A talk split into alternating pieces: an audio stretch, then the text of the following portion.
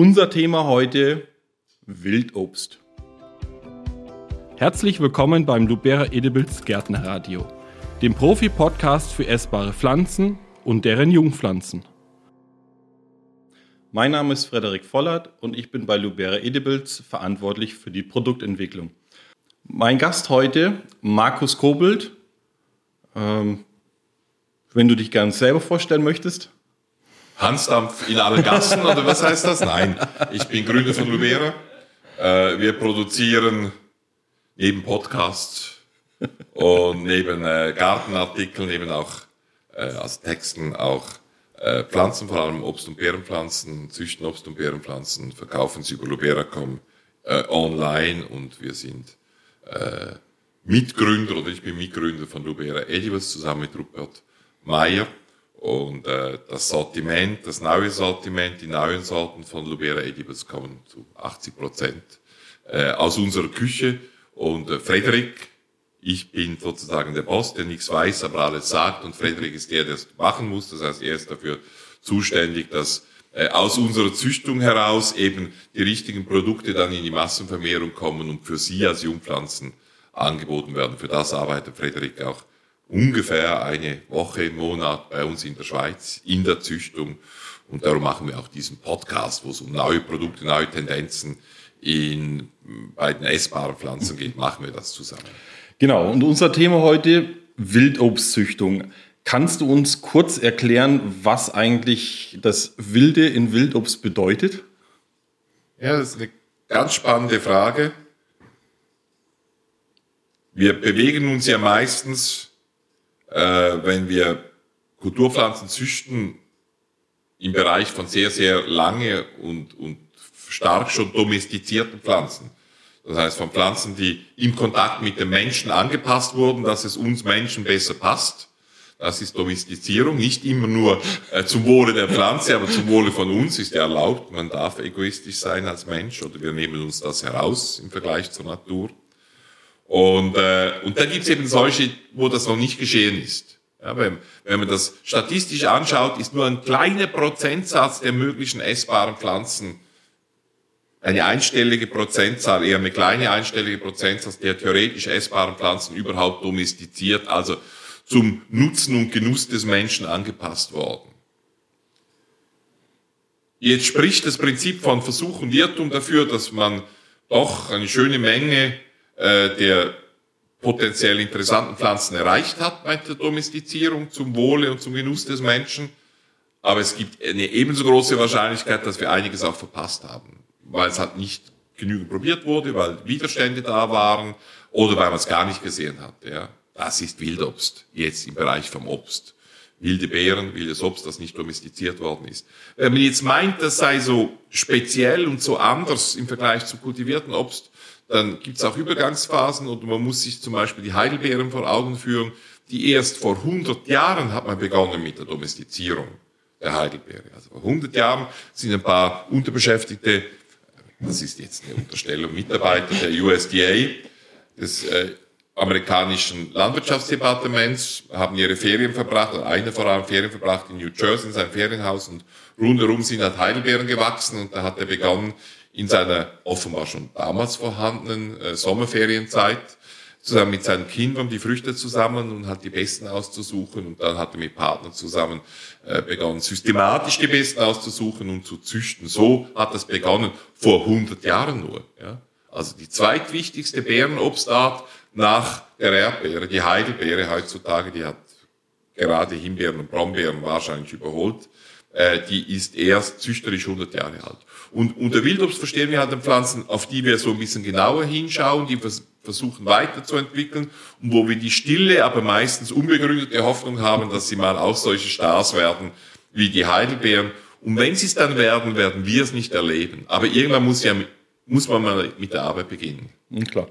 Ähm, und nach welchen Kriterien wählt ihr denn Kulturen, Gattungen, Arten aus, ähm, die ihr züchterisch bearbeiten wollt? Ja, ich meine, wir kopieren wie alle anderen auch. Also im Sinne von, wir schauen halt, was, wo andere darüber reden und was sie interessiert. Also so kreativ, dass wir alles gerade aus dem Nichts herausziehen, das sind wir nicht. Es geht eher darum, so schlafende Prinzessinnen zu entdecken, die vielleicht, wo man denen schon ansieht, dass sie schlafende Prinzessinnen sind. Und wir versuchen das zu machen, indem wir uns vor allem auf Wildobstarten mit einigen Ausnahmen konzentrieren, die direkt essbar sind. Ja. Mhm. Also wir glauben, dass natürlich äh, äh, Obstarten, die man direkt ab Busch oder geerntet essen kann, ohne sie zu verarbeiten, äh, eher interessanter sind. Also alles so, so weiter wie in eurem bis, bisherigen Werdegang, ähm, seien es Himbeeren, Brombeeren, Johannisbeeren, Stachelbeeren, halt alles so in... Ja, also tendenziell eher etwas, was man direkt essen kann, wie jetzt, äh, äh sagen wir mal, äh, äh, Amelanchier als äh, äh, Dinge wie jetzt Holunder, die wir auch machen, aber in der Tendenz eher nicht solche, weil die müssen verarbeitet werden. Mhm. Oder manchmal gibt es auch Durchbrüche, dass aus einer vermeintlichen Wildobstart, die man verarbeiten muss, vielleicht sogar etwas wird, das man essen könnte.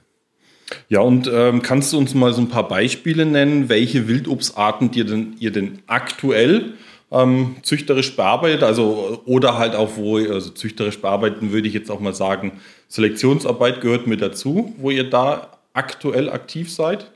Also aktiv Züchtung, wo wir auch Kreuzungen machen, Sämlinge aussehen, selektionieren.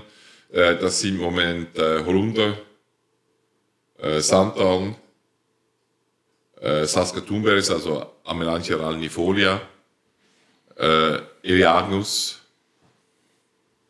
und äh, Hyperbofe, also Hypofe, also Sanddorn. Das hat man eigentlich überall, wo es, es ist halt so, wenn du, wenn du dich um eine Obstart kümmerst, auch so einen Orphan Crops, eben so eine verwunschene Prinzessin, dann verliebst du dich halt so ein bisschen rein und, und zuerst testest du nur, bei den, bei den Sanddorn ist es uns so gegangen, wir haben nur Sorten aus Osteuropa getestet, neuere Sorten, die neue Qualitätseigenschaften haben und dann irgendwann mal bei der Degustation haben wir gesagt, so jetzt nehmen wir noch die Früchte auf die Seite und gewinnen die Samen und dann haben wir halt ausgesät und so beginnt das dann zu züchten. Also äh, Sortentestung ufert ziemlich schnell, wenn es einen dann interessant dünkt, in aktive Züchtung äh, aus.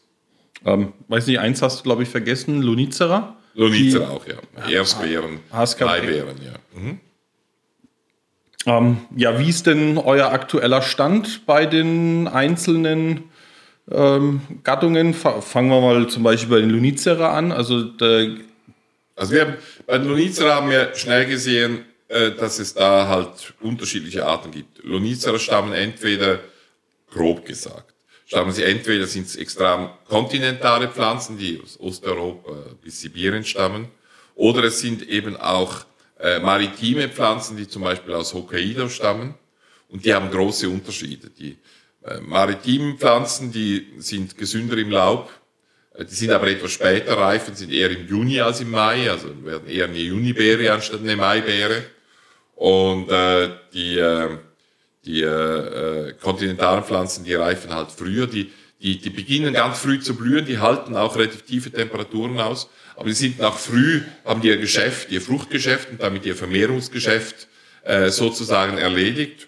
Und die warten dann auf das neue Jahr und die haben keinen Stolz mehr, schöne Blätter zu zeigen. Die sind äh, eigentlich eklige Pflanzen im Garten, also nichts Schönes ab Erntezeit, also ab Mai, Juni.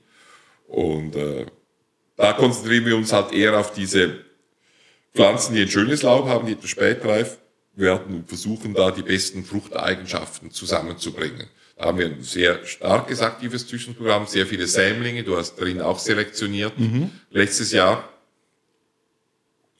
Und äh, da haben wir auch noch ein Partnerprogramm, das wir sehr aktiv mitbetreuen und das wir sozusagen in unsere Selektion mit einbeziehen können. Und da wird es in den nächsten Jahren garantiert starke Verbesserungen geben im Sortiment, was die Fruchtgröße, Fruchtqualität, aber auch die Pflanzengesundheit anbelangt. Es, Punkt Pflanzengesundheit haben wir schon sehr gute Sorten, vor allem äh, Blue Moon und Blue Sea, die aus der Züchtung aus Nordamerika stammen, von Jim Gilbert, äh, von Northwood Nursery. Und äh, das ist auch so eine Basis, auf der wir weiter züchten. Er war vor 30, 40 Jahren zusammen mit einer Professorin in Oregon äh, in, äh, in Hokkaido und hat dann von der Exkursion sozusagen äh, japanisches genetisches Material mitgebracht und auf dem Material beruht dann diese Züchtung, die eher spätere Erstbeeren züchtet, aber auch Erstbeeren, die tendenziell eine bessere Pflanzenqualität, Blattqualität in der zweiten Hälfte der Vegetationsperiode hat. Also das zu Eleagnus, wann wird es dann neue Sorten geben? Ja, drei, vier Jahre. Aber mhm. durchaus in Aussicht. Ja. Und ähm, wie schaut es mit den Amelantia aus? Also die Saskatoon-Beere, Amelantia alnifolia? Ja, wir haben sehr gute Sorten. Saskaleite, äh, vor allem. Dann auch die frühe Sorte Martin, die qualitativ sehr gut ist, vor allem weil sie so früh ist. Was wollen wir bei den Saskatoon Berries? Eigentlich wollen wir nochmals die, die Traubengröße verlängern. Das ist sicher interessant. Also mehr Beeren pro Traube. Das ist ja das Interessante. Aber wir wollen auch die Fruchtgröße verbessern, weil damit auch das äh, Samen-Fruchtfleischverhältnis immer besser wird. Und wir möchten die Fruchtqualität in der Tendenz eh eher so ein bisschen von diesem typischen Mandelgeschmack wegentwickeln zu einem mehr fruchtigen Geschmack, mhm. ohne das Besondere zu verlieren. Das ist so die Idee, weil es dann einfach mehr Leuten schmeckt. Aber ich sehe da sehr großes Potenzial, vor allem für den Garten, weil halt Zierwert und Nutzwert da ist. Das ist eine fantastische Zierpflanze. Ich weiß, es ist. Äh und, und wir sehen da auch sehr viel Potenzial, um kompakte Sorten zu züchten und haben da wirklich unser bestehenden Genpool kreuz und quer gekreuzt. Und das wird halt die nächsten Jahre dann selektioniert und äh, ja, wird auch im Bereich von drei bis fünf Jahren werden da dann neue Sorten für den Hausgarten kommen. Mhm. Und ähm, Sanddorn, Hippophaea rhamnoides, ist ja eher, äh, was man so kennt, eher ähm, auch eine Verarbeitungsfrucht. Ja. Weil die, die wenigsten Sorten kann man direkt ab Strauch essen. Ja. Ähm, was, also wie weit seid ihr da und was ist da euer Hintergrund? Wo, wo möchtet ihr damit hin in der Züchtung? Eigentlich zwei Ziele, drei Ziele vielleicht. Eine kompaktere Pflanze, nicht ganz so wuchert. Ja. Dann, wenn es geht, eine fast dornlose oder dornlose Pflanze, weil etwas schlimmer als diese Stacheln oder bewährten Kurzsprosse gibt's ja gar nicht. Also da braucht man nachher an und für sich äh, die Früchte des Sanddorns, um die Verletzungen des Sanddorns zu heilen. Also man braucht das Sanddornöl, um, um, um die Verletzungen zu heilen. Da gibt's übrigens eine gute Geschichte bei uns im Gartenbuch von, das Lesia Kotschubey mal geschrieben hat, äh, die äh, äh, eine ukrainische Mitarbeiterin, die mal äh, bei uns gearbeitet hat und dann beschrieben hat, wie sie bei ihrer Großmutter, die Apothekerin war, äh, eben Sanddorn geerntet hat und da kam dann das auch zusammen, oder? Also das Sanddornöl, mit dem man Wunden heilen kann und die verdammten Sanddornhornen, an denen man hundertprozentig äh, verletzt wird, oder? Bei der Ernte. Und also die Dornen wegbringen und dann auch die Fruchtqualität verbessern, dass es mindestens in Richtung einer direkt essbaren Pflanze geht. Das ist möglich. Äh, vor allem indem Sanddornarten aus äh, Osteuropa oder da vor allem aus Sibirien äh, eingezüchtet werden, die sind kompakter. Etwas solches genetisches Blut ist schon in unseren Sorten äh, äh, Botanica und Gardeners Gift, Gift äh, oder Gardensgift äh, äh, drin. Und äh, da gibt's noch mehr Möglichkeiten. Und da sind wir aktiv dran, haben auch sehr viele Sämlinge stehen, haben aber auch osteuropäische Sorten im Test, die wir wahrscheinlich zuerst bringen werden. Äh, mit denen wir aktuell weiter züchten. Aber wahrscheinlich werden wir da zwischendrin schon in den nächsten zwei, drei Jahren die besten von diesen osteuropäischen, russischen, ukrainischen Sorten bringen und dann nochmal später, eher im Bereich von sieben bis zehn Jahren, werden dann eigene Sorten mhm. kommen. Äh, und auch bei diesen osteuropäischen Sorten, die wir da bringen aus dem Sortentest, da gibt's eben bereits solche, die man direkt essen kann. Eine, wo man effektiv Zucker wahrnimmt, also eine süße Sorte, eine süße Sanddorn, ist schon was fantastisch. Und eine auch, die eigentlich keine Dornen mehr hat. Also die Genetik ist da, wir müssen sie nur entdecken. Also sie wuchern nicht ganz so wie die, also sind auch nicht ganz so an jedem Standort so einfach zu kultivieren wie die ursprünglichen mhm. Sanddorn, die wir kennen. Aber sie haben halt ein paar andere Vorteile, die sie deutlich domestizierter erscheinen lassen als die wilden Sanddorn. Ähm Eins haben wir noch auf der Liste, vielleicht das als Frucht ähm, eher das vielleicht das unbekannteste bei den meisten, also viele Gärtner kennen, Eleagnus, die Ölweiden, als immergrüne Heckenpflanze, als kleinkroniger Baum, Pioniergehölz. Ähm, aber die, ich wage mal die Aussage zu treffen, dass vielleicht die wenigsten das als Fruchtgehölz mhm. kennen. Ähm, Ja, wa was ist das Spezielle an denen? Also wir nennen sie ja Pointillas, weil sie diese Pünktchen überall auf den Früchten haben. Und dann gibt es zwei Typen. Es gibt die frühen äh, Pointillas, die reifen im Juni, also eine der ersten Strauchfrüchte. Die Elagnus multiflora. Multiflora, genau. Und dann gibt es die späten, die Herbst äh, Pointillas, die reifen im September, Oktober, eher Oktober, wobei wenn sie nicht vorher von den Vögeln gegessen werden. Das Spezielle daran ist, ja, wahnsinnig lecker, direkt essbar, ertragreich. Für die ähm, Zuhörer und Zuschauer Elagnus umbellata. Umbellata, genau, die zweite. Und äh, beide Sorten finde ich extrem lecker. Es ist eine Kombination aus, aus Süße, Säure und ein bisschen Bitterkeit, weil die so ein bisschen ganz leicht astringieren wirkt, aber das macht nur Appetit auf mehr. Und so wie ein Aperitif eigentlich. und äh, ich weiß, wenn man irgendwo auf dem Arbeitsweg oder in der Arbeit in so einem Strauch vorbeikommt, speziell noch bei der Multiflora, weil die hat so fast wie kleine Kirschen, die hat die größeren Früchte, dann kann man fast nicht anders, man geht da noch ein bisschen äh, illegal ernten. Und bevor der Züchter dann den Ertrag misst, oder, darum stimmt's ja nie. Und die sind schon interessant. Äh, es gibt beschränkende Faktoren. Bei den Multiflora haben wir so ein bisschen Probleme mit, mit der Vermehrung, die wirkliche Massen zu vermehren. Das ist da so ein beschränkender Faktor, müssen wir dran arbeiten. Und bei den Umbellata, bei den Herbst, ist es so, dass sie selbst unfruchtbar sind. Das heißt, es müssen wirklich zwei Sorten gepflanzt werden. Da hoffen wir in Zukunft über intensive Züchtung auch selbstfruchtbare zu finden. Aber jetzt müssen bei den Umbellate immer zwei gepflanzt werden, damit wir dann eben die Befruchtung funktioniert und damit es genügend Früchte gibt. Äh, das sind so ein bisschen äh, die Ziele. Da arbeiten wir weiter. Das ist jetzt nicht unser wichtigstes und größtes Projekt, aber da arbeiten wir schon weiter. Und ich denke vor allem, dass wir nochmals Qualitätsverbesserungen bei der Multiflora, vielleicht ein bisschen Fruchtverbesserungen hinkriegen. Und äh, bei den, bei den äh, Umbellata, bei den Herbst-Pointillers geht es da vor allem auch um die Fruchtgröße, Fruchtqualität und den Ertrag. Es kann eben auch sein, dass einige der sehr ertragreichen Sorten vielleicht teilweise selbst fruchtbar mhm. wären. Ein ähnliches Problem versuchen wir auch bei den immer tragenden oder dauertragenden Holundern zu lösen. Es gibt ja unseren europäischen Holunder, aber es gibt eben auch den kanadischen Holunder und der hat teilweise die Fähigkeit, dass er am diesjährigen Holz, ähnlich wie eine Herbsthimbeere, eben Früchte trägt. Das heißt, du könntest kulturell die Pflanze zurückschneiden im Herbst, also du hättest nicht diese teilweise unmögliche und voll von Läusen besetzten äh, äh, äh, Holundersträucher im Garten, sondern du hättest sowas wie eine Hydrangea äh, in deinem Garten, eine Hortensie in deinem Garten und du könntest die dann wie die Rispenhortensie einfach runterschneiden, ganz im Frühling und daraus würden dann diese Sträucher entstehen, die dann ab Mai, Juni äh, blühen und dann im August, September etwas später als normaler Holunder fruchten. Ja, diesen Typ gibt's und genau an dem sind wir intensiv am Arbeiten. Mhm. Und da gibt's eben auch diese Selbstunfruchtbarkeit und wir müssen Sorten finden, die das nicht haben, dass ja. man ein Jahr einpflanzen kann.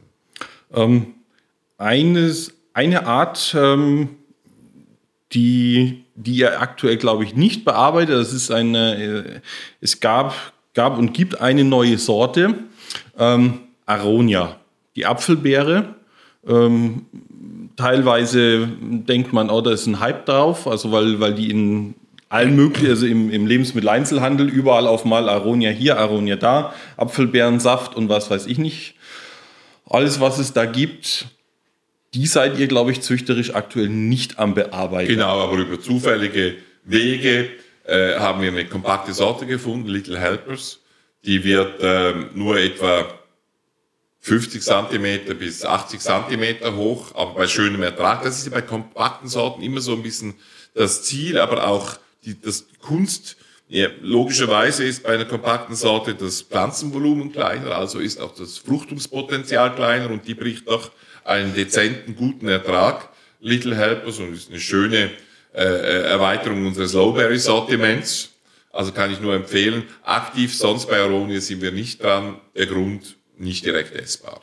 Ja, mhm. Ich glaube, das ist wirklich, und wir haben genügend zu tun mit einem anderen Projekt und wir sehen einfach bei direkt essbaren Pflanzen für den Garten ein etwas größeres Potenzial als bei Pflanzen wie jetzt auch Holunder, da machen wir zwar etwas, die eben äh, nicht direkt essbar sind. Mhm. Um, ähm, Wie siehst denn du jetzt, also wir haben jetzt da, da ähm, drei, vier, fünf Art, ähm, Gattungen besprochen. Ähm, wie siehst, wie schätzt denn du das Potenzial überhaupt bei, bei diesen Sorten? Wird es eher ähm, ein, der, der, die neue, die neue Modekultur schlechthin oder bleibt, da bleibt, bleibt es eher so im Schattendasein? Es bleibt beim Schattendasein, wenn wir sie nicht domestizieren. Das ist unsere Aufgabe.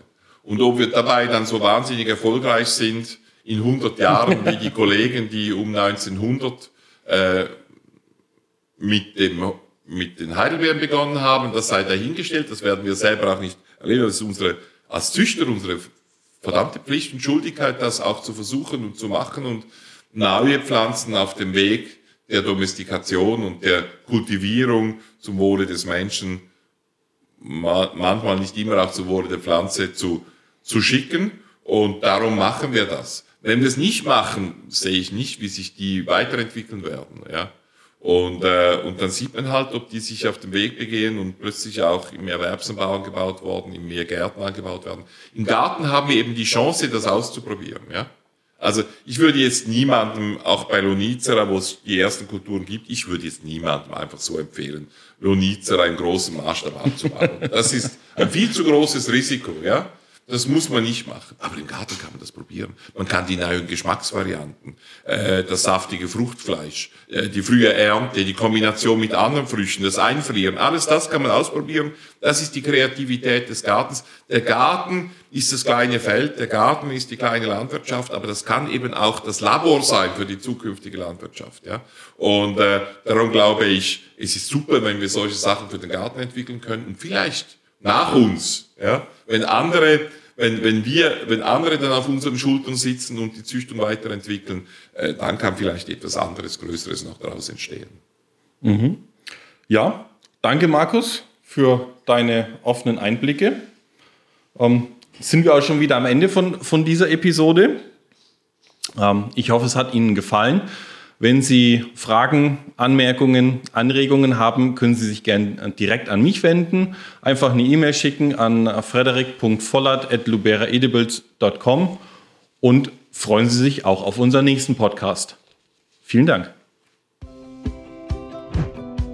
Das Lubera Edibles Gärtnerradio finden Sie überall dort, wo es Podcasts gibt, bei Apple, Spotify, wo auch immer.